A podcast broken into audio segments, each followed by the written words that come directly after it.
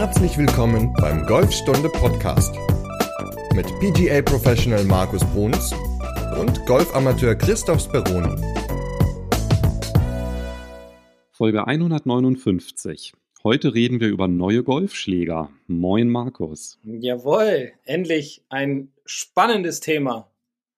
Gerade zum Start in die Saison ist es ja doch ein, ein sehr schönes Thema. Moin Christoph, denn Neue Golfschläger können ja vieles bewegen, vieles bewirken. Sie können neuen Enthusiasmus hervorrufen. Sie können das aus, ähm, ja, wie soll ich sagen, das Ziel gewesen sein von der letzten Saison. Und jetzt will man sich neue Schläger zulegen, weil man sein Handicap erreicht hat, weil man ein Ziel erreicht hat, was man sich vorgenommen hatte im letzten Jahr. Und ja, wir dachten uns, darüber können wir doch mal eine Folge machen, schneiden mal so ein bisschen Eisen an, auch mal ein bisschen Hölzer. Und ja, ich freue mich drauf ja, unsere aufmerksamen Hörerinnen und Hörer, die werden dann vielleicht sich erinnern und sagen, na Moment mal, ihr habt doch schon mal über Golfschlägerfitting gesprochen. Das war nämlich in Folge 70, also schon eine ganze Weile her. In dieser Folge wollen wir gar nicht so sehr den Schwerpunkt auf das Fitting legen, sondern vielleicht auch so ein paar Richtlinien einfach, wenn man sich halt Golfschläger ohne Fitting kauft. Empfiehlst du zwar nicht ausdrücklich, aber dass man halt trotzdem so weiß, worauf man achten sollte, damit die so halbwegs passen. Ja, oder auch wenn man das Fitting macht, was ich ja immer empfehle, und das ist egal, welche Spielstärke man hat, da gibt es in meinen Augen auch ein paar Punkte, auf die man so achten sollte. Und ja, die haben wir einfach mal so zusammengefasst. Also durch ein Fitting wird die Qualität besser. Ansonsten, wenn man halt so ein paar Werte selber kennt, dann kann man halt auch durchaus mal einen Schlägersatz kaufen, ohne den ganz explizit in dieser Kombination gefittet zu haben. Ne? Also da gucken wir mal, worauf man alles achten muss, weil da haben uns eine ganze Menge Fragen zu erreicht. Also gar nicht so eine ganz konkrete, aber halt immer wieder. Ne? Also ja, wenn ich mir als Frau Schläger kaufe, wie ist es denn da? Muss ich da was ganz anderes zusammenstellen? Oder ja, meine Schlägerkopfgeschwindigkeit, da hat sich erhöht. Brauche ich jetzt irgendwie einen neuen Schlägersatz? Worauf muss ich da achten? Also da gab es eine ganze Menge und wir haben mal versucht, das jetzt alles so ein bisschen zusammenzufassen. Ja, also wie gesagt, das ist wirklich eine Zusammenfassung ähm, von all diesen Dingen, über die man ja so beim Fitting nachdenkt und die wir beide ja auch so, wenn wir Schläger uns zulegen oder ich gucke zum Beispiel immer auch viel auf die Optik, ja, das ist auch etwas, was ich persönlich ganz wichtig finde, weil ich will da ja drauf gucken und sie müssen mir gefallen. Also wir gehen mal so ein bisschen weg vom Fitting, gehen mal mehr hin zu ja, den allgemeinen Themen und da ist aber auch eine Menge, wie gesagt, zusammengekommen. Denn was ich persönlich immer ganz wichtig finde, ist, und das ist beim Putter vor allem das Thema, wenn's, wenn man sich jetzt einen Putter zulegen will, ist die Optik. Die zählt aber auch bei den Eisen und bei den Hölzern. Und das ist so auch so meine Erfahrung, dass viele Leute mal gesagt haben, oh, dann wollte ich hier den Schläger XY haben, bin dann da in, das, in den Golfladen gefahren, habe mir den angeguckt und habe gedacht, nee, den will ich dann doch nicht mehr haben, weil der mir einfach von der Optik her nicht gefällt. Der sah dann im Internet sah der besser aus als dann in der Realität und deswegen finde ich das auch immer einen wichtigen Punkt, denn man gibt ja doch relativ viel Geld für solche Schläger aus und die sollen einem ja auch gefallen, genauso wie einem das Paar Schuhe gefällt oder wie einem das Auto gefällt, was man sich zugelegt hat oder das Fahrrad, da achtet man ja auch ziemlich stark auf die Optik, also die meisten zumindest. Und deswegen finde ich das schon mal einen ganz wichtigen Punkt. Also die Folge zum Fitting, die verlinke ich auch in der Podcast-Beschreibung. Das heißt, wenn ihr am Anschluss dieses Thema vertiefen wollt, könnt ihr das machen. Zur Auswahl des passenden Putters, da haben wir auch schon mal in Folge 68 drüber gesprochen, also bald 100 Folgen her. Und die verlinke ich natürlich auch, dass ihr da halt nochmal in die Tiefe gehen wollt. Und ja, bevor wir starten, würde ich gerne nochmal auf unsere Aktion von letzter Woche zurückkommen. Erinnerst du dich, Markus? Ja, und das war doch mit, dass jeder bis zum Ende hören sollte, weil am Ende gab es eine schöne Überraschung, nämlich ja, jetzt werden auf einmal die ganz nervös, ne, die eingeschlafen sind genau. der, beim letzten Mal. Wir haben nämlich eine Aktion gehabt in der letzten Folge. Könnt ihr gerne noch mal reinhören, ja, falls ihr die verpasst habt und äh, nicht zu sehr ärgern. Aber wir haben unglaublich viele Nachrichten bekommen, weil wir ja herausfinden wollten, ob unsere Hörerinnen und Hörer einschlafen im Laufe der Folge.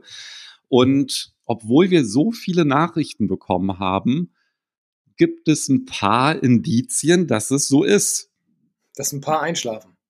ja, dass ein paar einschlafen.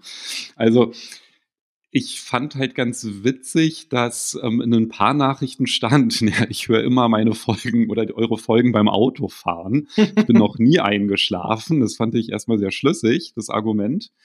Es gab auch ein, ein paar Nachrichten, wo durchaus zugegeben wurde, dass halt ab und zu schon mal die Augen müde werden, aber sehr vorbildlich, dass dann natürlich am nächsten Tag dann nochmal bis zum Erinnerungsvermögen nochmal zurückgegangen wird, um dann halt nochmal zu hören, was verpasst wurde. Mir geht es übrigens auch so, dass ich manchmal bei Podcasts einschlafe. Ja, also ist eigentlich gar nichts Schlimmes. Also wenn man die irgendwie abends im Bett hört, kann das halt schon mal passieren. Und was ich aber sehr auffällig fand, wir haben keine einzige E-Mail nach 22 Uhr bekommen. Also, also morgens ganz, ganz viele, ähm, also so um 9 Uhr rum, da waren immer ganz, ganz viele Nachrichten. Und ich fand halt auch ganz spannend, welche Kurse besonders nachgefragt wurden. Wir haben das ja in dieser Aktion verknüpft. Mhm. Und es gab tatsächlich bei den Kursen, obwohl irgendwie alles mal vorkam, einen Sieger. Patten? Nie wieder drei Putts? Nee. nee, das hätte ich auch nicht nee, gedacht. Nee, der nicht. Nee, ähm, endlich unter 100 spielen. Oha. Vom Christian Neuberger. Der war, äh, Heuberger, sorry. Der war auf Platz 1. Dann gab es noch die beiden Drive-Kurse, also deiner, den Driver meisten und Robbins Kurs. Die waren halt auch ganz hoch im Kurs. Und dann verteilte sich das halt wirklich über alles Mögliche. Aber die beiden waren halt auffällig oft, aber man hat auch gesehen, dass unsere Hörerinnen und Hörer schon ein sehr breites, ein sehr breites Themeninteresse haben, weil halt wirklich ansonsten so ziemlich alles vertreten war. Ja gut, wir haben ja auch eine ganze Menge Kurse da in, in, ähm, auf unserer Seite, auf der Online-Seite. Also von daher ist ja auch ein riesen Pool an Videos und an Möglichkeiten da. Aber ja, Driver und unter 100 oder unter 90, diese Kurse, die werden halt immer gerne genommen und vor allem Driver ist ja auch ein schönes Thema. Ne? Da kann man immer draufhauen, kann dann noch ein bisschen was lernen. Man hat natürlich auch die meisten Probleme mit dem Schläger. Ist ja auch etwas, hm, ja, was ganz häufig so im Unterricht vorkommt. Aber schön, dass so viele nicht eingeschlafen sind oder ja, die Wiederholungstaste gedrückt haben, mal ein bisschen zurückgespult und dann bis zum Ende gehört haben. Ja, cool. Vielen, vielen Dank dafür. Ja, vor allem vielen lieben Dank für die ganzen netten Nachrichten. Also hat ganz viel Spaß gemacht, das zu lesen, weil das war ja auch immer noch mit sehr vielen netten Worten verbunden. Also das hat echt gut getan. Ja, sehr schön. Wir versuchen nicht so langweilig zu sein, dass ihr nicht so viel einschlaft. Ja, mal gucken, ob uns in dieser Folge das gelingt. Also, neue Schläger, lass mal loslegen. Ja. Hast du neue Schläger? Nee. Nee, meine sind auch von Also, was heißt Jahr. neu? Also, ja, ich bin ja nicht deine? so wie du, ne? Naja, also ich, ich habe jetzt dieses Jahr mir auch keine neuen bestellt. Ich behalte meine vom letzten Jahr, weil ich damit zufrieden bin. Erinnert mich übrigens an eine Mail, die neulich kam. Ah nee, das war keine Mail, war das im Forum? Das war nämlich die Frage nach den Wedges. So, ja, der Markus, der kauft sich ja jedes Jahr neue Wedges. Kann man denn nicht irgendwie die Grooves auch einfach sauber kratzen? Ähm, und ist das dann nicht genauso gut? Also man muss ja halt auch dazu sagen, mit den Wedges, das ist ja, oder äh, dein Schlägerverbrauch, der hängt ja auch damit zusammen, dass du natürlich einfach einfach so auch an neue Schläger rankommst, ne? dadurch, dass du von ja. Callaway Schläger verkaufst. Ja, das ist natürlich der große Vorteil. Deswegen, also kriege ich jedes Jahr neue Wedges und könnte immer neue Schläger kriegen. Ich nehme nicht jedes Jahr immer neue Schläger, vor allem Eisen nehme ich dieses Jahr nicht, weil ich damit sehr zufrieden bin mit meinem Modell vom letzten Jahr. Wedges mache ich immer grundsätzlich drei neue am Anfang des Jahres.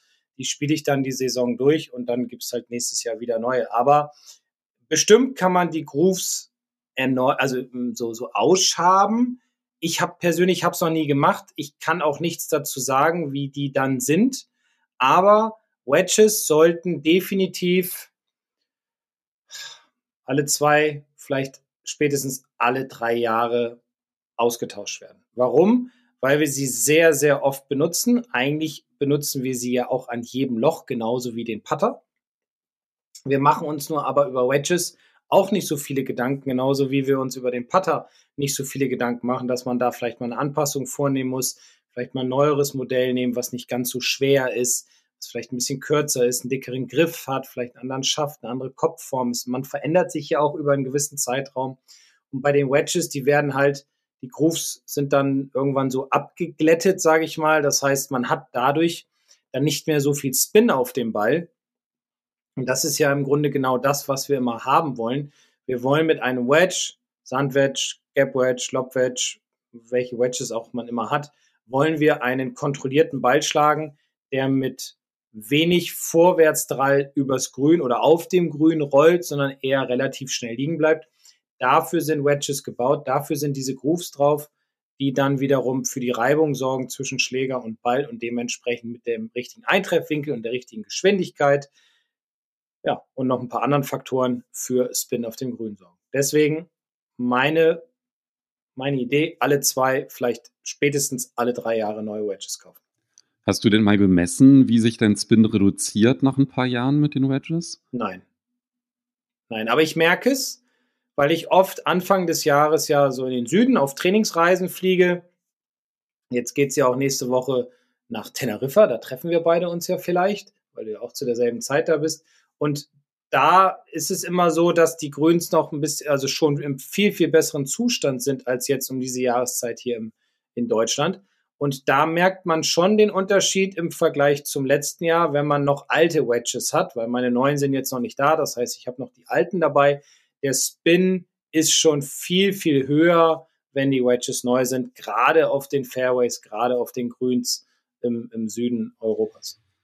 Also das würde mich halt wirklich mal interessieren, wie stark dieser Spin-Verlust ist über die Jahre, beziehungsweise wie abgenudelt die sein müssen, weil wenn man die reinigt und halt richtig, also ich glaube, das ist halt sowieso was, was man halt nochmal machen sollte, dass wenn man halt zum Beispiel nicht nach jeder Runde seine Schläger sauber macht, dass man jetzt zum Beispiel, dass man einfach nutzt, so ein, die Schläger mal reinnimmt zu Hause, ein warm, warmes Wasser nimmt mit ein bisschen Seife, einer Bürste und die dann halt nochmal richtig sauber schrubbt, also vorher einweicht und sauber schrubbt, weil das wirkt sich ja auch schon positiv aus.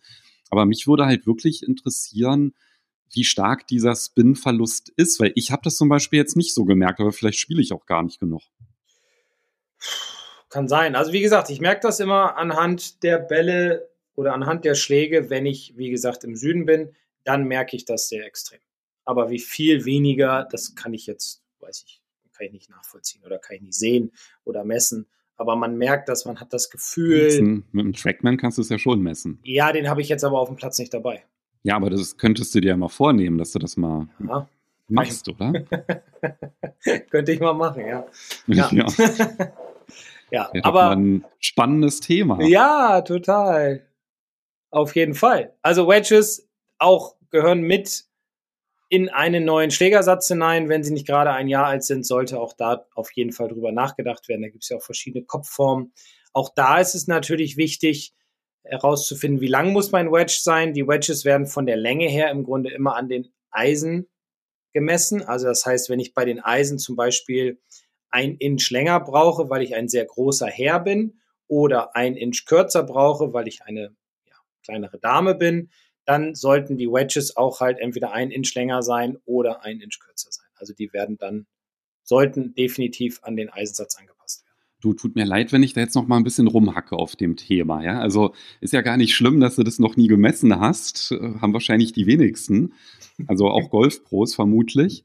Deswegen ist es ja super, wenn das auf unsere To-Do-Liste kommt. Und ich würde das Thema nämlich gerne mit meinen Wedges erweitern, weil ich habe zum Beispiel bei meinen überhaupt nicht das Gefühl, dass der Spin irgendwie jetzt unangenehm gering geworden ist. Ja, aber vielleicht liegt das ja auch mit meinem können zusammen, dass das halt gar nicht so den Unterschied macht.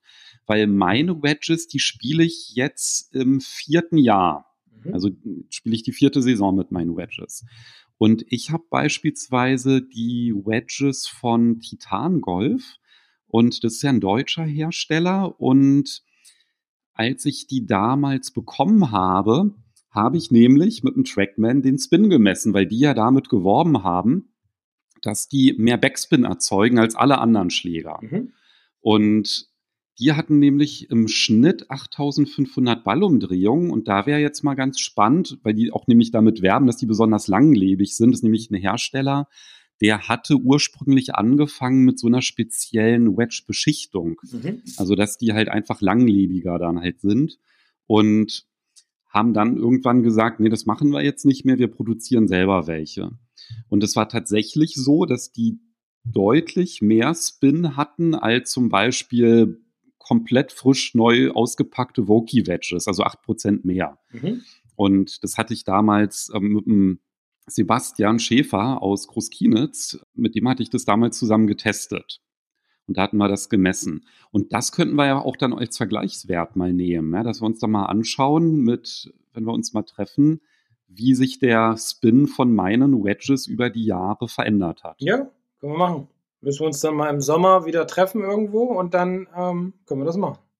Aber du hast ja auch gesagt, deine Eisen, die ersetzt du zum Beispiel nicht, weil du damit zufrieden bist. Also das ist eigentlich ein ziemlich wichtiges Kriterium. Und umgekehrt bei den Wedges, du hast es gar nicht gemessen. Du hast einfach gesagt, ich bin mit dem Backspin unzufrieden, den ich damit erzeuge. Also ist das ja schon ein ganz wichtiges Kriterium bei der Überlegung, ob man sich neue Schläger anschafft. Ja, also klar, ein wichtiges Kriterium ist natürlich auch, wie alt sind denn meine Schläger, meine Eisen und was ich auch immer ganz wichtig finde, wie habe ich mich in den letzten Jahren entwickelt? Also man verändert ja ein bisschen den Schwung. Vielleicht ist man auch sehr intensiv am Trainieren. Vielleicht trainiert man auch viel Fitness. Vielleicht erhöht sich auch die Schlägerkopfgeschwindigkeit oder hat sich erhöht in den letzten Jahren. Und dann ist es immer mal wieder sinnvoll, ein Fitting zu machen, nachzumessen, wie schnell schwinge ich, passt der Schaft noch zu mir, passt der Schlägerkopf noch zu mir. Ja, da sollte man dann wirklich ähm, auch wiederum ein Fitting machen, wenn man selbst das Gefühl hat, oh, ich bin viel schneller geworden oder mein kleiner Launch-Monitor zeigt mir das an. Jetzt lasse ich mich aber nochmal professionell beraten und fitten, äh, weil zum Beispiel, wenn man angefangen hat als Herr, sagen wir mal, mit einem Standard-Regular-Schaft, zum Beispiel Graphit, der ja, Graphit ist ja grundsätzlich immer etwas leichter. Man hat ein weicheres Gefühl. Man kann vielleicht ein bisschen schneller schwingen, aber wenn man zu schnell schwingt und man hat sich nicht fitten lassen auf diesen Regular Schaft, weil man hat gesagt, ich kaufe den jetzt erstmal bei eBay, dann kann es nämlich ganz schnell passieren, dass der Schaft für die Geschwindigkeit des Spielers zu weich ist, sich der Schläger tendenziell schließt, also der Ball eher nach links wegfliegt. Über die Zeit, sagen wir mal über drei, vier Jahre, hat man noch an sich gearbeitet, hat mehr Geschwindigkeit entwickelt, mehr Schlägerkopfgeschwindigkeit entwickelt und man kämpft jetzt mit diesem zu weichen Schaft gegen den Hook an, also gegen die Kurve nach links. Dann sollte man definitiv sich beraten lassen, ein Fitting machen lassen, vielleicht auf einen Stahlschaft gehen, vielleicht auf einen härteren Graphitschaft, vielleicht auf einen sportlicheren Kopf. Ja, da gibt es eine ganze, ganze Menge Faktoren und Köpfe und Möglichkeiten, die man in Betracht ziehen kann und sollte. Deswegen ist das auch ein großes Thema, wenn sich die Schlägerkopfgeschwindigkeit erhöht hat, auf jeden Fall neue Schläger ja, besorgen. Um wie viel reden wir da? Mehrschlägerkopfgeschwindigkeit? Also ab wann wird es relevant? Also ich habe ja so ein bisschen mit dem Driver jetzt Ende des Jahres, Ende letzten Jahres gemacht, bevor ich mich an der Schulter verletzt habe. Und da hat sich meine Schlägerkopfgeschwindigkeit, was hatte ich da, um fast sieben Meilen erhöht. Und da bin ich von einem Stiff auf ein extra Stiff-Schaft gewechselt. Weil beim Stiff flog mir der Ball immer zu weit nach links, weil er halt zu weich war für meine Schlägerkopf. Okay, das heißt, wenn ich jetzt hier mit dem Krafttraining, wir hatten ja bei der Fitnessfolge darüber gesprochen, wie sich dadurch meine Schlägerkopfgeschwindigkeit verändert hat. Da bin ich ja auch so von ja, guten 85 auf über 90 gekommen. Da könnte man dann auch noch mal gucken, ob denn der Schaft eigentlich noch der richtige ist. Richtig, genau. Aber dann muss die natürlich auch dauerhaft drüber liegen. Ne? Also ja, aber man will ja weitermachen. Ne? Wenn man schon den Ehrgeiz hat oder den Anspruch, ein bisschen schneller zu schwingen, was ja auch ein großes Thema ist, also Schlägerkopfgeschwindigkeit ist ja grundsätzlich ein großes Thema, dann will man dann ja auch nicht irgendwann sagen, so, jetzt baue ich mal wieder ab, sondern man will ja diesen Erfolg weiter haben und man will vielleicht noch ein bisschen mehr rausholen oder, oder zumindest das konservieren. Und dann ist es natürlich schon ein ganz wichtiges Thema, einen neuen Schaft zu haben oder neue Schläger. Ja, ich kann ja mal schon mal vorweggreifen, so ein bisschen und Appetit machen auf die nächste Folge, wie sich die Schlägerkopfgeschwindigkeit dann zum Beispiel verändert, wenn man dann halt ein paar Wochen nicht mehr trainiert hat. Aber ähm, da reden wir dann nochmal drüber. Ja. Aber in dem Sinne, das war so mein Hintergedanke bei dauerhaft. Also wenn ich jetzt merke, über einen längeren Zeitraum. Also nicht nur so einmal habe ich jetzt irgendwie besonders schnell geschwungen, sondern ich habe jetzt irgendwie wirklich ein neues Plateau erreicht. Da ist dann halt ein Zeitpunkt, wo man dann halt auch wirklich dann nochmal neue Schäfte in Betracht ziehen sollte. Ja, oder halt komplett neue Schläger. Man kann auch nur Schäfte austauschen natürlich. Wobei am Ende Schäfte sind auch relativ teuer. Dann lohnt es sich wahrscheinlich dann doch eher auch gleich den neuen Kopf mitzunehmen. Dann zahlt man halt ein bisschen mehr. Aber man muss auch immer bedenken, wie lange spielt man denn Golfschläger? Also klar gibt es immer mal in Anführungsstrichen, ja, so ein paar Verrückte, sage ich mal, wie gesagt, in Anführungsstrichen, die sich dann jedes Jahr neue Schläger kaufen. Das muss nicht sein. Man kann locker fünf, sechs, sieben Jahre mit so einem Schlägersatz spielen. Außer den Wedges.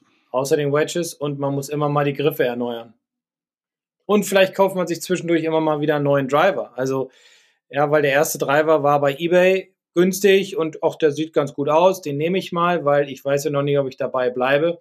Dann kauft man sich natürlich irgendwann nochmal einen etwas hochwertigeren und dann erneuert man den vielleicht, weil ja auch eigentlich jedes Jahr bringen alle Hersteller immer neue Driver auf jeden Fall auf den Markt und ähm, sind natürlich auch immer fortschrittlicher.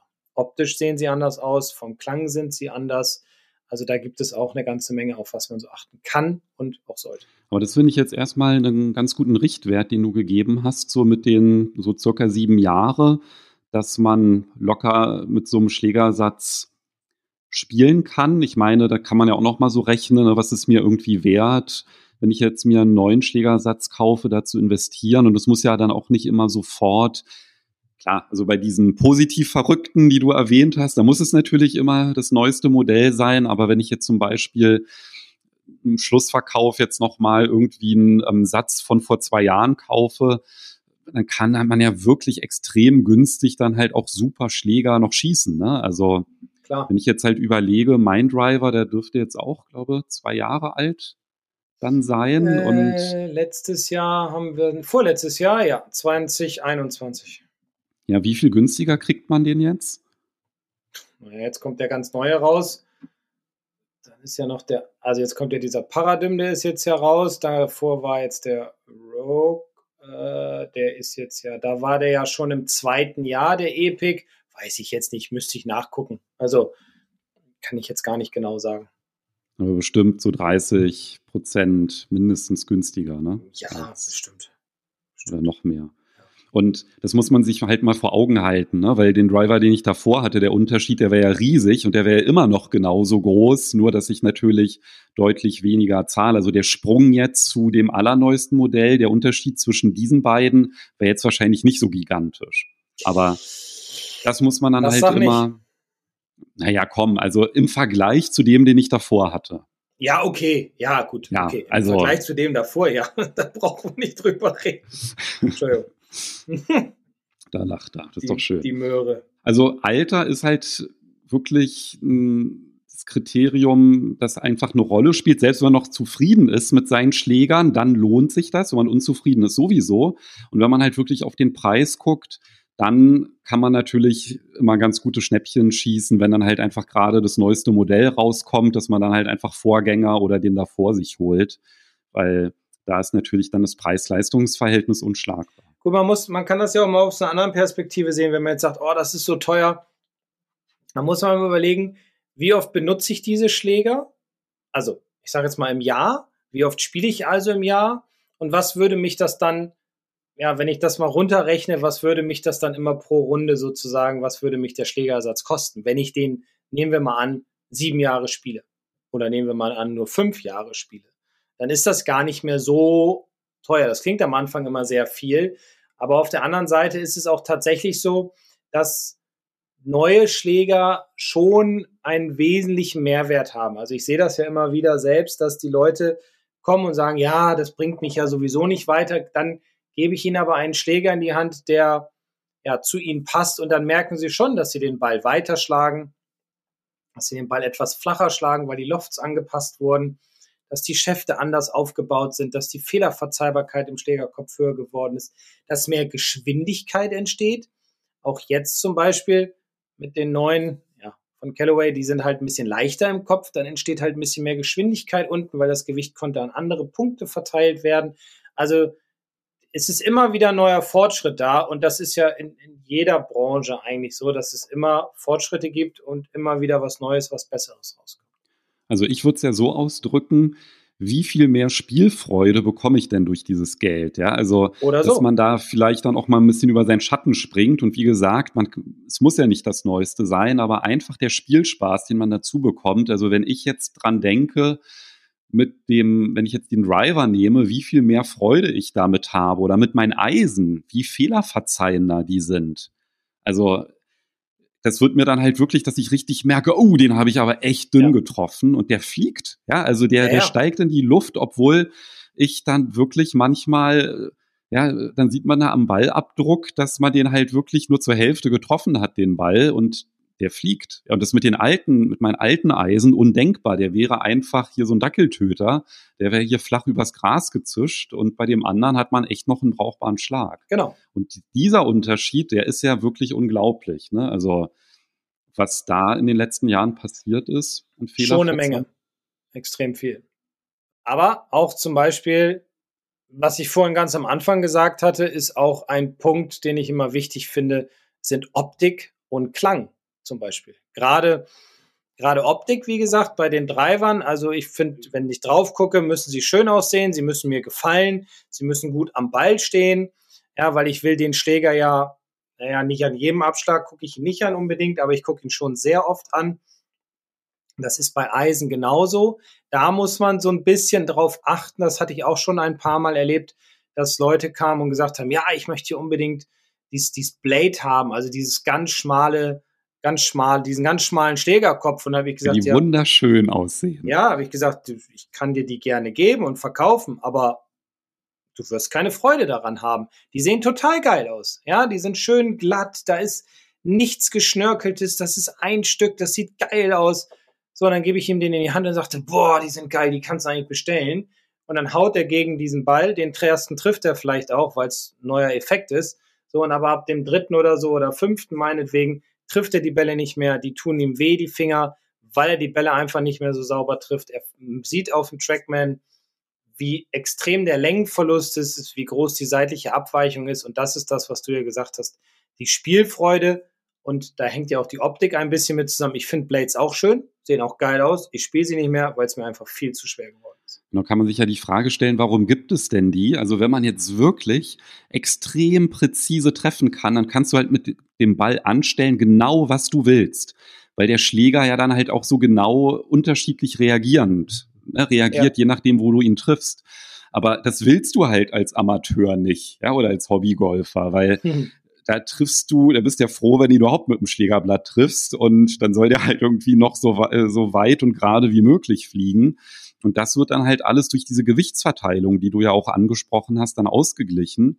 Und deswegen bloß nicht nach Optik nur kaufen, sondern halt immer darauf achten, dass die halt auch fehlerverzeihbar sind. Das kann man ja entweder nachlesen, ne, für welche Spielstärke die geeignet sind. Da gibt es ja viele Hersteller, die so für drei unterschiedliche Spielstärken Schläger anbieten. Andere Firmen, die haben sich ja komplett so auf Hobbygolfer oder Amateure fokussiert, dass die dann halt gar nicht diese, ähm, wie nennt man diese Shape-Modelle, weil die halt gar nichts verfälschen, in Anführungszeichen verfälschen. Und dann gibt es ja dann halt noch welche, die dann halt zum Beispiel gerade bei den Drivern dann halt so ein Offset haben. Also da ist der, die Schlagfläche entweder so ein bisschen versetzt oder der Schlägerkopf, um halt den Slice zu reduzieren. Ja. Also ne, da gibt es ja dann auch so für unterschiedliche Schwungtypen entsprechende Schläger und für unterschiedliche Spielstärken. Und da sollte man auf jeden Fall drauf achten, wenn man sich da halt Schläger auswählt und wenn man halt noch nie ein Fitting gemacht hat, dann spricht das eher dafür, dass man halt nicht das Superspielmodell sich holen sollte, ja, weil das ist eigentlich schon so der erste Indikator. Also nicht selber überschätzen, sondern da eher realistisch rangehen und dann ist es wahrscheinlich eher ein Regular Flex, den ich brauche und eher ein sehr fehlerverzeihender Schlägerkopf. Genau. Ja, beim Driver, bei den Eisen, bei all den Schlägern ist das ein wichtiges Element, ein wichtiges Merkmal, darauf zu achten. Beim Driver gibt es zum Beispiel noch, weil du ja auch vorhin gesagt hattest, wenn eine Frau sich neue Schläger kauft, worauf sollte man da achten? Da finde ich es auch immer mh, hm, ja häufig sehr merkwürdig, dass da mit einem viel zu langen Driver ankommen. Also Damen sind ja immer ein bisschen kleiner, die meisten zumindest, so ist meine Erfahrung. Und die haben dann teilweise Schäfte drin, die, also entweder spielen sie den alten Driver von ihrem Mann. Das funktioniert schon mal gar nicht in meinen Augen, weil die natürlich einen wesentlich längeren, aber auch härteren Schaft haben. Und da braucht die Dame unheimlich viel Geschwindigkeit, um überhaupt den Ball in die Luft zu bekommen. Oder sie spielen einen Damenschaft, aber der ist viel zu lang für sie. Und da empfehle ich wirklich immer zu gucken, ist es vielleicht sinnvoll, einen Schaft in dem Driver zu haben, der ein Inch kürzer ist. Der Vorteil ist einfach, der Schlägerweg ist nicht so lang. Also das heißt, der Radius ist nicht so riesig. Es können nicht so viele Fehler passieren. Der zweite Vorteil ist, wenn die Dame einen Ladies-Schaft drin hat, der ist weicher, der ist leichter, der unterstützt einfach die Dame, also die Spielerin, den Ball mehr in die Luft und vor allem auch mehr nach vorne zu bekommen. Und da ist es auch immer ganz wichtig, wirklich nicht auf den Euro zu achten, sondern sich wohlzufühlen mit dem Schläger, weil das ist ja der Schläger, ist meine Erfahrung, den die Damen an fast jedem Abschlag auf den Platz nehmen. Also vielleicht mal abgesehen von ein paar Dreiloch, wenn es nicht so lang ist, aber an den meisten Löchern nehmen die Damen auf jeden Fall einen Driver. Und wenn der Driver nicht passt, quält man sich nur, man verliert an Länge. Man muss dann noch mehr kämpfen, um die Länge wieder herauszuholen. Und deswegen sollte man da immer gucken, dass der Schaft passt von der Länge, vom Flex und dass auch der Kopf natürlich leicht ist, damit einfach mehr Geschwindigkeit entstehen kann. Für die Damen nennt sich das ja dann L-Flex. Genau. Fassen wir nochmal ganz kurz zusammen. Also, wenn ich mir als Frau einen Driver oder allgemein Golfschläger kaufe, achte ich darauf, dass ich einen L-Flex habe, mhm. weil der in der Regel passt einfach dann zur Schwunggeschwindigkeit. Ich sollte darauf achten, dass bei den Schlägern der Schaft gegebenenfalls ein Inch kürzer ist. Wenn ich jetzt nicht gerade irgendwie Meter 75, Meter 80 groß bin, dann könnte es halt passen, aber ansonsten halt eher ein Inch kleiner. Mhm. Und das Gewicht der Schlägerköpfe, das du angesprochen hast, das kann man ja relativ sch schlecht herausfinden, wenn man jetzt sich zum Beispiel einfach Online-Schläger kauft TaylorMade, die haben ja sogar eine Damenserie, ne? Kalea heißen die, glaube ich. Ja. Da haben die dann halt besonders leichte Schlägerköpfe. Gibt es bei Callaway was ähnliches? Äh, ja, Great Big Bertha, der jetzt rauskommt. Es gibt aber auch die Epic Max Star zum Beispiel, das ist ein bisschen hochwertiger. Das geht mehr so in, die leichten Köpfe. Da gibt es für Herren wie aber auch für Damen. Also das ist alles mehr ja, zusammen. Genauso wichtig ist, das ist jetzt keine universale Empfehlung, ja, also nee. tendenziell im Schnitt ist das so, kann natürlich immer abweichen, aber zumindest sind das die Kriterien, auf die man halt explizit gucken sollte. Genau. Wie ist es eigentlich so mit den Schäften? Also, das ist ja auch, was sich immer ganz viele Anfänger immer so fragen. Soll ich mir einen Stahl oder einen Graphitschaft kaufen? Dann halt auch bei den Wedges ist ja halt auch ganz oft diese Frage. Wie ist denn da deine Meinung zu? Ja, ich hatte es vorhin ja schon mal einmal gesagt. Also Unterschied ist natürlich definitiv zwischen Graphit und Stahl. Der Graphit ist leichter. Ja, er ist auch ein bisschen weich, also er bringt ein weicheres Gefühl wieder und ähm, er ist angenehmer zu spielen, weil natürlich bei Fehlschlägen eine nicht ganz so starke Vibration in den Gelenken stattfindet. So ein Stahlschaft ist klar, wissen wir alle, ist härter, vielleicht ein bisschen schwerer und der Widerstand oder wenn ich den Ball schlecht treffe, merke ich das viel, viel mehr im Körper. Wichtig ist aber auch, dass man schon eine relativ, ich sag mal, hohe Schlägerkopfgeschwindigkeit haben sollte für einen Stahlschaft, wobei das heutzutage nicht mehr ganz so ausschlaggebend ist, muss ich dazu sagen. Denn auch Graphitstifte können mit Spielern oder, oder gute Spieler spielen auch teilweise Graphitschäfte in ihren Eisen, auch wenn sie eine hohe Schlägerkopfgeschwindigkeit also, Wobei, ganz kurz, ja. wenn ich dich unterbreche, das ist natürlich im höheren Preissegment der Fall. Also wenn ich jetzt zum Beispiel an so einen günstigen Schlägersatz denke, der dann halt vielleicht ein paar hundert Euro kostet und da habe ich dann irgendwie so vom, ja, vom Sandwedge bis zum Driver irgendwie alles dabei und da sind Stahlschäfte, dann auf jeden Fall vorsichtig sein, weil im unteren Preissegment würde ich eigentlich immer von Stahl dann abraten. Ne? Also das ist dann halt nur bei den höherpreisigen, da gibt es dann halt auch Stahlschäfte, die halt teilweise Eigenschaften haben, dass man die dann gar nicht mehr vom Graphit unterscheiden könnte oder sich sogar komplett konträr dann halt verhalten. Was du jetzt gerade sagst, dass man dann halt vielleicht einen super leichten Stahlschaft hat und einen schweren Graphitschaft. Das ist dann halt sogar, ja, dass dann der Stahlschaft dann sogar leichter ist als der Graphitschaft. Das kann es dann alles geben, aber dann ist man halt auch in einem höheren Preissegment. Ja, genau. Also untenrum die günstigen, die Komplettsätze, da wird nicht so sehr drauf geachtet. Da wird einfach gebaut, sage ich jetzt mal ganz salopp, um einfach die, die Schläger hm, dem Anfänger zu geben. Und damit er erstmal Golf spielen lernt, beziehungsweise erstmal reinkommt in die Materie, macht mir das Spaß. Und dann sind natürlich die Preise auch nicht so hoch. Das heißt, die Materialien sind auch nicht so hochwertig. Wobei natürlich oben, wenn es teurer wird, achtet man mehr auf die Materialien. Die sind feiner, die sind besser. Man guckt, wie sind die Schäfte. Da gibt es bessere Schäfte, teurere Schäfte. Also da gibt es ja auch Riesenunterschiede, auch dann wieder im Graphitbereich und im Stahlbereich. Hm, wichtig ist natürlich auch immer, deswegen bin ich ein Freund von Fitting Outdoor, also auf die Range zu schlagen. Man kann es auch ins Netz machen, da muss man sich immer die Daten angucken. Ich finde es immer ganz gut, unterschiedliche Schäfte auszuprobieren, weil man kann daran erkennen, wie hoch und wohin vor allem auch so ein Ball fliegt. Ja, also wenn ich jetzt, keine Ahnung, gut getroffene Bälle nehme und ich habe jetzt einen, ein, ein Stahlschaft, der sehr schwer ist, der sehr hart ist und ich habe jetzt nicht so eine hohe Schlägerkopfgeschwindigkeit, dann unterstützt dieser Schaft mich nicht. Das heißt, der Ball wird nicht so weit fliegen, hat also auch nicht so eine gewisse Flughöhe. Wenn ich einen etwas leichteren Schaft habe, das kann ein Graphit oder ein Stahl sein, mit ein bisschen weicherem Flex, dann unterstützt er mich schon wesentlich mehr und hilft mir, den Ball weiter nach oben zu bringen, also hochzuschlagen, vielleicht auch ein bisschen weiter zu schlagen. Und das finde ich immer ganz schön zu sehen, oder das finde ich immer ganz schön zu sehen, vor allem live zu sehen, wenn ich rausschlage auf die Driving. Da sind wir jetzt aber schon fast im Bereich Fitting, ja. weil jetzt reden wir ja so über Kickpoints von, ja, das wollen wir auch eigentlich den, gar nicht. Das war jetzt ja, genau, von den Schäften. Das bedeutet ja vielleicht nur so nochmal zur Erklärung, an welcher Stelle biegt sich der Schaft am stärksten, also mehr Richtung Griff oder mehr Richtung Schlägerkopf. Das hat dann halt einen Einfluss auf die Flugbahn. Aber das kannst du halt komplett knicken. Also wenn du das halt ohne Fitting wirst du da niemals das nein, Richtige nein, nein. für dich rausfinden. Ne? Also da würde man halt immer einen Durchschnitts äh, schafft, dann halt einfach nehmen, der einfach so einen normalen Kickpoint hat, also gar nicht in die Optimierung dann halt reingehen, sondern das ist dann halt wirklich ein fortgeschrittenes Merkmal, aber ansonsten sind es halt die von dir genannten. Es gibt natürlich noch neben der Länge auch den Leihwinkel. Also in jedem Fitting passe ich den Leihwinkel an. Beziehungsweise ich checke ihn. Ja, wie der, wie kommt der Schläger unten an, weil der hat natürlich auch ja, Einfluss auf meine Flugbahn. Fliegt der Ball nach links, fliegt der Ball zu sehr nach rechts.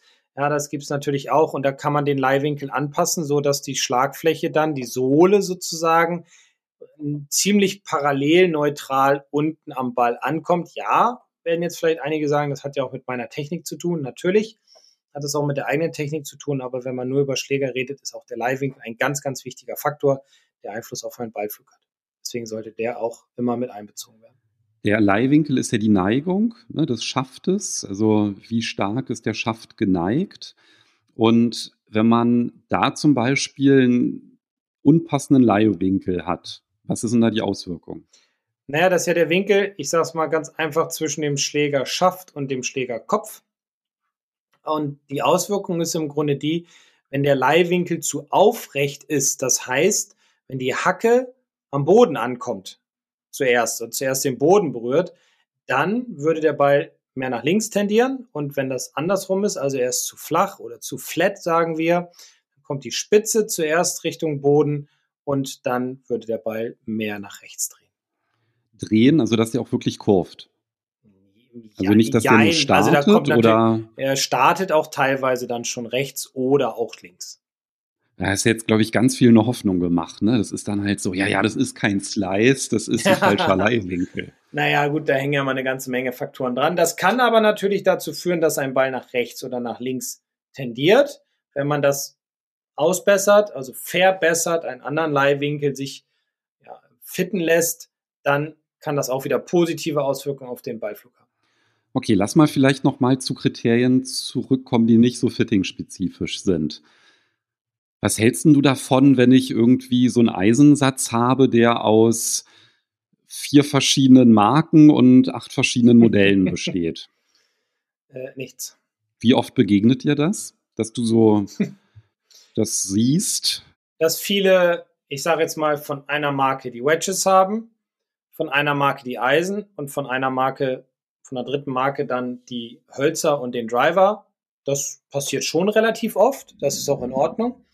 Das, das habe ich auch. Also ich genau. habe auch nicht durchgängig genau. alles. Genau. Dass jetzt jemand, ich sage jetzt mal, der hat sieben Eisen in der Tasche und das sind drei verschiedene Hersteller. Das passiert eigentlich nur, wenn man von Uroma alte Schläger geschenkt kriegt. die Uropa gespielt hat und der kann jetzt nicht mehr spielen. So, aber ich habe im Keller noch einiges gefunden, das will ich dir jetzt schenken. Viel Spaß. So, das ist dann so ein Sammelsurium, aber sonst sehe ich das. Nie.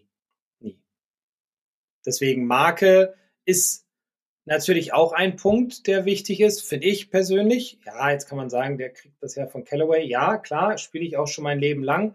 Aber ich hatte zwischendurch auch mal ein, ein paar Jahre eine andere Firma, bin ich aber nicht so mit zurechtgekommen, gefiel mir irgendwie nicht so. Das ist ja auch so ein bisschen, ja, ich sag mal, wie beim Auto. Ne? Ich fahre mein Leben lang eigentlich schon VW, hatte zwischendurch mal eine andere Marke, fand ich aber auch nicht so geil, bin wieder auf VW zurück und gut ist. Also ich glaube, da ist auch so ein Punkt, was man mag, schon lange, dabei bleibt man auch. Wenn man jetzt neu ist, dann probiert man von allen ein bisschen was aus. Da sind natürlich die Punkte Preis, Qualität, Optik, Klang. Sowas ist ganz, ganz wichtig dabei zu beachten. Was ich auch noch wichtig finde, kann man zum Beispiel im Nachhinein ein Eisen, was vielleicht kaputt gegangen ist irgendwann mal, das kann ja passieren, kann man das auch einzeln nachbestellen. Ja, diese Möglichkeit würde ich auch immer in Betracht ziehen. Das wäre sogar meine, direkt meine nächste Frage gewesen, weil ich habe ja gefittete Eisen und ich spiele ja meine Eisen nur bis zum Eisen 7. Und ich habe ja in diesem Jahr hatte ich ja Hamburg-Falkenstein gespielt und da hatte ich dann mir Schläger vom Freund ausgeliehen, weil ich in Hamburg meine nicht dabei hatte. Und da habe ich dann mit dem Eisen 5 geschlagen und das hat richtig Spaß gemacht. Und dann habe ich halt auch gesehen, ach so, mein Modell gibt es jetzt zwischenzeitlich gar nicht mehr. Was mache ich denn dann? Ja, würde ich mal nachfragen, weil sie haben immer noch ein bisschen was auf Lager. Meistens. Also, also direkt so, beim Hersteller? So ist meine Erfahrung, ja. Ja. Okay. Das ist meine Erfahrung. Aber das ist auch, wieder, ja, Hersteller zu Hersteller anders. Ne? Also es kann sein, dass einige sagen, ja, wir behalten das Modell zehn Jahre im Sortiment. Es gibt andere, die sagen, nee, wir behalten das nur drei oder vier Jahre im Sortiment. Und viele sagen, nee, bei uns kann man vielleicht gar nicht einzeln bestellen. Also ich weiß, bei meinem Lieferanten kann ich auch Eisen einzeln bestellen. Ja, handhabt jeder anders. Ich habe ja genau. welche von Ping und die machen das dann halt auch nur, die machen ja sowieso nur gefittet, verkaufen die, glaube ich. Ja, dann hast du doch unten am Schaft hast du doch dann eine ja, hast du so eine Farbcode hast du drauf, genau. Ja, da steht aber auch eine Seriennummer. Und, genau. genau. Ich meine, Ping hat mal gesagt, aber das äh, ist auch schon wieder Jahre her, dass sie zehn Jahre lang die Daten im Computer behalten. Also haben sie natürlich dann noch zehn Jahre lang den Eisenkopf da. Aber äh, da bin ich nicht, wie gesagt, ich kann jetzt nur für meinen Hersteller, Lieferanten sehr toll, dass du das gerade sagst, weil ich habe noch eine Frage und ja. ähm, demnach dürftest du überhaupt nicht antworten. Es gibt ja diese sogenannten One-Lengths-Eisen. Ja, hat ein äh, Schüler von, von mir. Sind, von welchem Hersteller sind die? War das von Cobra? Cobra? Ja. Ja, genau. Da gab es nämlich auch eine Frage dazu, wie ist denn die Meinung dazu? Vielleicht kannst du ja trotzdem mal erklären, wie die aufgebaut sind. Einfach nur so vom Prinzip, weil das ist ja auch was, was rumschwirrt. Ja, ja dann sieht man auf einmal, oh, da gibt es irgendwie Eisen, die sind alle gleich lang, weil Normalerweise ist es ja so, dass die Schaftlänge sich unterscheidet. Ne? Die werden ja immer länger und die haben sich da aber irgendwie ein anderes System ausgedacht. Also, wenn ich richtig informiert bin, dann ist es so, dass die alle, dass alle Eisenschäfte auf dem Eisen 7 basieren. Genau, das habe ich auch so gehört. Also das Sandwedge ist so lang wie ein Eisen 7 und, und das Eisen, das 4, Eisen 4 genauso. Genau. genau. So, das hat den Vorteil, dass man immer gleich am Ball steht. Also das heißt, man steht nicht immer, also wenn man jetzt unterschiedliche Längen hat, so wie 99 Prozent aller Golfer, sage ich mal, oder 95 von mir aus, dann hat man ja immer einen gewissen anderen Abstand zum Ball. Bei den One Length ist es alles eine Länge auf dem Eisen 7 basierend. Das, was sich ändert, ist der Loft der Schlagfläche. Ja, nicht nur. Also der Loft ändert sich ja logischerweise, sonst hätte man ja irgendwie nur den Logisch. gleichen Schläger. Ja. Ähm, die Gewichtsverteilung ähm, des Schlägers insgesamt ist anders. Die sind, oh. die Schlägerköpfe sind unterschiedlich schwer und die Gewichtsverteilung, so dass halt das Schwunggewicht sich anders gestaltet bei allen und dadurch, also dass du halt nicht nur einen unterschiedlichen Loft hast, sondern dass das halt die fehlende Länge oder die Inches mehr oder weniger werden halt durch Gewichtsverteilung ausgeglichen okay. und kompensiert. Ist natürlich die Frage, warum setzt sich sowas nicht durch?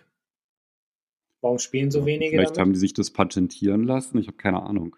Ich, ich weiß es nicht. Also ich weiß, ein Schüler von mir hat das. Ich persönlich finde es ganz komisch, nach über 30 Jahren sich anders an den Ball zu stellen, weil man ja auch ein Gewohnheitstier ist als Mensch und Automatismen hat. Ähm, für mich persönlich wäre das nichts weil ich muss dann komplett umdenken. Das dauert einfach viel zu lange. Er findet es ganz cool. Er nimmt halt sein Eisen 9 aus der Tasche, stellt sich so hin, wie dann auch später beim Eisen 4 zum Beispiel. Ähm, vielleicht ist es auch nur eine Gewohnheit, man muss viel trainieren damit. Ich, ich kann es nicht sagen. Ich weiß nur, dass hier, glaube ich, Bryson DeChambeau spielt die ja noch. Ähm, ja. Wahrscheinlich ist das Schwunggefühl bei allen gleich, aber wenn ich jetzt das Beispiel nehme, ich spiele mal mit einem Leihsatz, dann habe ich natürlich, also jetzt nicht der Leih, von dem wir gerade gesprochen haben, sondern einem Ausleihsatz, ja, oder mit Schlägern von einem Freund, wie ich da in Hamburg, dann habe ich natürlich auf einmal, äh, ja, ist das dann extrem ungewohnt alles, ne? Und hm. Aber ich meine, klar, was halt funktioniert, ist erlaubt und ist halt auf jeden Fall eine Option, die man auch ausprobieren kann. Genau. Kann man mal probieren, ob es einem gefällt und sonst, ja, bleibt man halt bei seinen Längen. Wie machst du das eigentlich mit dem Ausprobieren? Wenn ich zum Beispiel zu dir komme und ich sage, ich will jetzt mal ein Fitting machen oder ich interessiere mich für die neuen Schläger, habe ich dann auch die Möglichkeit, ihn auch noch auf den Platz mitzunehmen, um da mal zu gucken, wie ich damit zurechtkomme? Ja. Also du hast bei mir die Möglichkeit, immer mal ein Eisen mitzunehmen. Ich sage jetzt mal für eine Woche oder so. Du hast natürlich auch die Möglichkeit, einen Driver, einen Hybrid, ein Holz, Wedges, auch mal einen Putter mitzunehmen. Also ich persönlich habe alles da. Und dann kannst du ihn mal mit auf den Platz nehmen und einfach mal da probieren, weil da wird ja im Grunde oder entscheidet sich, ob mir der Schläger gefällt. Wie, da kann ich noch mal sehen, wie fliegt mein Ball, wenn ich ihn gut getroffen habe. Wie ist das mit den Längen und so weiter. Also das ist ähm, ja bei mir gang und gäbe, dass die Leute Schläger mitnehmen dürfen auf dem Platz. Ja, ich glaube, das ist das Beste, um ja. herauszufinden, ob was passt. Ist natürlich nicht hilfreich, wenn man jetzt sagt, ich will jetzt irgendwie online einfach mal ähm, Schnäppchen schlagen und da was bestellen. Aber zumindest haben wir ja in der Folge jetzt so ein paar Anhaltspunkte gegeben, worauf man achten kann oder sollte. Da sind ja auch so ein paar ganz pragmatische Tipps dabei. Und ich denke, dass jeder, der sich irgendwie mit dem Gedanken neue Schläger kaufen beschäftigt, dass der da jetzt so ein bisschen eine Hilfestellung bekommen hat. Ja, es ist ein sehr umfangreiches Thema. Man kann da bestimmt noch, ja, noch mal ein paar Folgen draus machen, gefühlt. Aber ich glaube, wir haben da so wieder so ein paar Punkte angeschnitten, sind ab und zu mal ins Fitting so ein bisschen mit abgerutscht. Aber da hatten wir ja, welche Folge war das? 70, glaube ich, ne? Und 68. Da haben wir jetzt schon zwei Folgen. Also die können wir nochmal mit reinpacken in die Beschreibung. Und dann ja, hat man ja drei wunderbare Folgen zum Thema Schläger. Und gerade jetzt, zum Anfang der Saison, ist es vielleicht nochmal ganz gut da reinzuhören. Ja, und ich habe mir noch eine Aktion jetzt zum Ende dieser Folge überlegt. Wieder mit geht aber in eine andere Richtung. So. Nee, nee, okay. nee. Also letzte Folge haben wir ja eine Aktion gemacht, haben, haben wir was gegeben und, und jetzt würden wir beide uns über etwas freuen, nämlich über Bewertungen. Wir haben nämlich mehr E-Mails bekommen, als wir Bewertungen bei Apple oder Spotify haben. Und deshalb würden wir uns beide total freuen. Ich glaube, wir haben noch nie dazu aufgerufen, aber wenn ihr fertig seid mit dieser Folge, geht bitte in die Podcast-App, wählt nochmal den Podcast aus und da habt ihr dann halt die Möglichkeit, bei Spotify, da kann man nur Sterne vergeben, bei Apple kann man auch noch einen netten Satz schreiben. Da würden wir uns sehr, sehr freuen, wenn ihr uns ein bisschen Feedback hinterlassen würdet, weil ich glaube, die letzte Bewertung bei Apple, die ist jetzt über ein Jahr alt. Also da könnte mal wieder was Neues reinkommen. Super. Ja, das ist immer schön, was zu lesen und ein äh, paar Sterne zu sehen. Ja, da würden wir uns wirklich sehr freuen. Schöne Idee. Sehr gut. Worüber reden wir denn dann in Folge 160? äh, ja, de, der Gedanke zu der Folge ist äh, letzte Woche entstanden, als du auf der Driving Range warst. Und da haben wir gedacht, komm, da machen wir doch mal eine komplette Folge drüber und reden dann nochmal ausführlich darüber, wie schaffe ich es denn, nach einer längeren Pause so den sogenannten Rost aus den Knochen herauszuschütteln, um wieder ein Gefühl für den Golfschwung zu bekommen. Also der klassische Wiedereinstieg. Richtig. Dann hören wir uns nächste Woche wieder. Genau, also bis Folge 160 und ich freue mich drauf. Bis dann. Tschüss. Ciao.